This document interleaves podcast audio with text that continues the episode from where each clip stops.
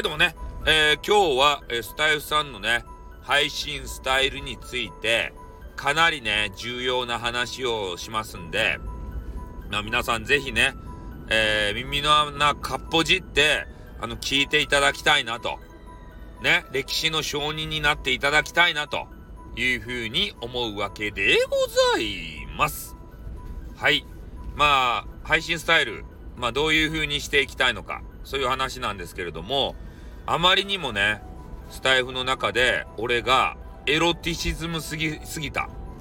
なんでかっつったらね、激化はガールが多すぎてさ、ついつい俺のお口がね、このお口が緩んでしまったわけですね。ああ、本当はいかんちゃけど、もうゆるゆるですね。俺のお口がさ。うん。だけどそういうのはね、いかんなーっていう風に反省したんですね。なので、まあ、この配信以降、ね、もう、エロティシズムネタは、言わないことにしようと思います。スタイフ上でね。だからみんなが大好きな、あの、パイオツとかね、おっぱいとかね、なんかあのー、ね、そういうやつとか、あの、おパンテとかさ、みんな好きやろ？スパムスパムとかホワイトソースとかさ、そういう隠語、隠語でさ、とある部分がウェッティとかね。もう、もう今、あの、もうめっちゃ全部、全部出ししたけど、ねえ。そ、そういうのは、今後一切ね、えー、しないということにしたいと思います。まあ、なぜならばね、一応、博多弁昔話クリエイター、名乗っております。その博多弁、まあ昔話で言うと、やっぱ子供さんがターゲットだなと思うんですよ。で、子供さんがね、聞いて、パイオツとか聞いて、そその言葉を覚えちゃって、ね、お母さんパイオツって何ですかっていうね、そんなことをさ、あの、尋ね出したら困るじゃないですか。で、そういうことを思ったんですよ。ね。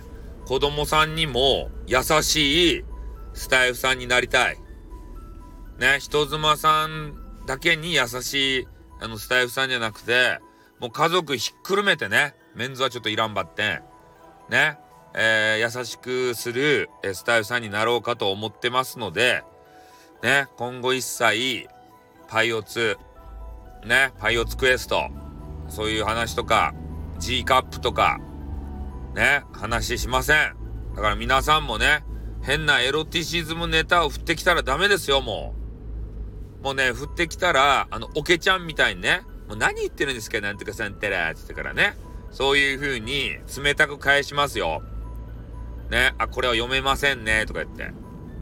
ねえ。で、まあ、ここを改善しつつ、えー、ちょっと次のステップにね、あの、進んでいこうかしらと思っておりますんで、まあ、今までの俺はね、ちょっと忘れていただいて、えー、本当に真の意味での優しいスタイフさん、それを作り上げたいと思っております。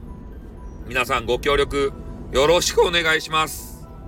はい。ということでね、えー、言いたいことを言いましたね。パイオツパイオツ、おパンテ、おパンテ、おパンテということでね。はい、終わります。あっと、またな。